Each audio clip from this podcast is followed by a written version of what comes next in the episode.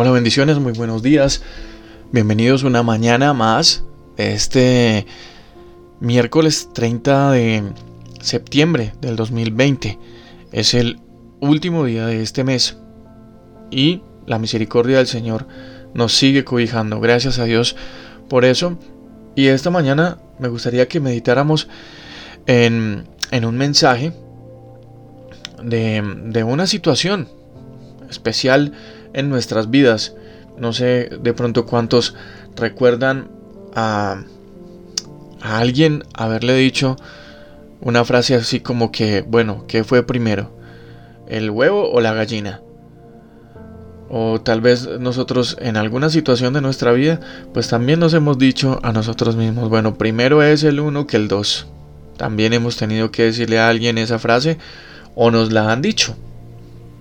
Vamos a hablar esta mañana, finalizando este mes y esperando con ayuda del Señor que esta palabra nos sirva para establecer algo, un punto de arranque en el último trimestre del año. Ya entra el mes de octubre, el último trimestre, y sabemos que en muchas cosas, en muchas áreas, se pone como un poquito pesado el ambiente. Eh, nos ponemos ansiosos cuando entran esos últimos tres meses y máxime cuando ha sido tan complicado este año. Pero aún así, complicado y todo, el Señor nos ha bendecido. Y nos ha bendecido tanto que esta mañana nos va a preguntar el Señor cuál es nuestra prioridad. ¿Cuál es la prioridad que quieres establecer para ti, para tu casa, para tu vida, para tu familia? Estos últimos tres meses. Si durante este año la prioridad fue sobrevivir, bueno, Hoy el Señor nos tiene con vida. Si la prioridad durante estos meses fue no enfermarnos, algunos tuvimos algún quebranto de salud, pero Dios aún así nos ha sostenido y nos conserva hoy con la salud.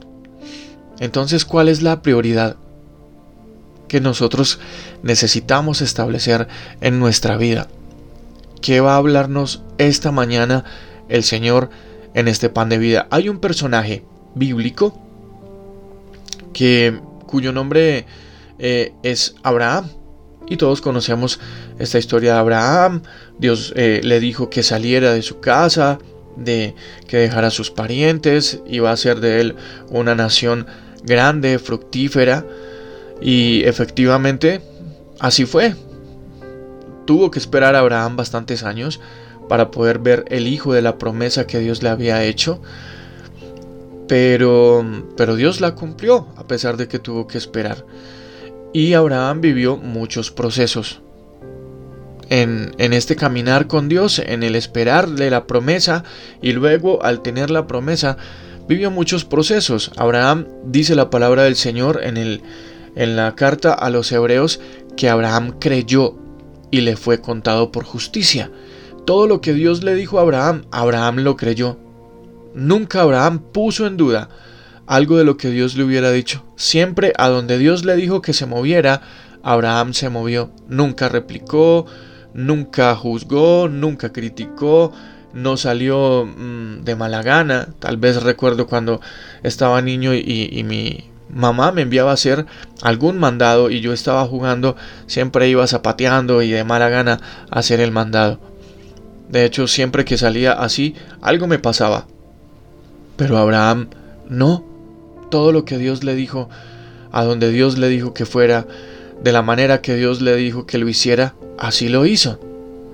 Entonces, quiero decirte esta mañana que revisando mi Biblia, revisando el pan de vida, encontré que Abraham Siempre que Dios lo movía de un sitio para otro, lo primero que hacía Abraham al llegar a ese sitio era hacer un altar. Encuentro muchos pasajes en el libro de Génesis que cuentan la historia. Por ejemplo, en el capítulo 13, el verso 1, dice, subió pues Abraham de Egipto al Negev y él y su mujer con todo lo que él poseía. Y el versículo 4 dice, al lugar del altar que antes había hecho allí, y Abraham invocó el nombre del Señor. Dios le decía que se moviera, Dios le decía que se trasladara de sitio de lugar, y lo primero que hacía Abraham era edificar un altar antes, antes que edificar su casa, antes que edificar su tienda de campaña. Dios le decía que se moviera de un sitio a otro, y entonces él llegaba y hacía un altar primero y luego edificaba su casa. También hay otra historia, la de Noé, y todos conocemos la historia del diluvio. Cuando ya la tierra se secó después de tantos días de estar llena de agua, cuando el arca tocó tierra, Noé se bajó del arca con su familia y lo primero que hizo Noé fue edificar un altar y luego plantar una viña, así nos cuenta la palabra de Dios. Entonces, todo eso que te estoy contando esta mañana es para que nos hagamos una pregunta. ¿Cuál es nuestra prioridad? ¿Qué sería lo primero en nuestra vida? ¿Qué debería ser lo primero en nuestra vida? Y según lo que estamos mirando aquí por la palabra de Dios, lo primero en nuestra vida es acercarnos a Dios. Siempre lo primero para estos hombres que vieron la mano de Dios extendida sobre ellos y a Dios actuando con ellos y a Dios actuando en sus familias y a Dios actuando en su favor, lo primero para ellos era tener un espacio y tener un momento en el que ellos pudieran agradecerle a Dios. Edificaban siempre un altar agradeciéndole a Dios. Entonces, a mí me gustaría dejar contigo esta mañana en esta reflexión hoy, último día de septiembre, ya para comenzar el último trimestre del año, si durante todo este tiempo Dios no ha sido la prioridad de tu vida y tener una buena relación con Dios no ha sido tu prioridad, déjame decirte que estos hombres fueron los hombres más bendecidos y más prosperados en la historia de la humanidad. En la historia bíblica, estos hombres fueron los más prosperados por Dios. Abraham, para ese tiempo fue uno de los hombres más ricos, pero tenía muy claro que primero para él era el uno que el dos. Primero era el tiempo para encontrarse con Dios antes de edificar su propia casa. Y sabes una cosa, en el Salmo 127, por ahí en el versículo 1, dice que si el Señor no edifica la casa, en vano trabajan los que la edifican. El primer ladrillo que Abraham ponía para edificar su casa era el primer ladrillo que ponía para edificar su altar. Yo te invito esta mañana a que si quieres edificar tu casa, tu hogar, tu vida y todo lo que tú sueñas y anhelas, lo quieres edificar en Dios, que el primer ladrillo que tú pongas para ese edificio sea el primer ladrillo que pones para acercarte a Dios, para edificar un altar en tu vida, en tu corazón.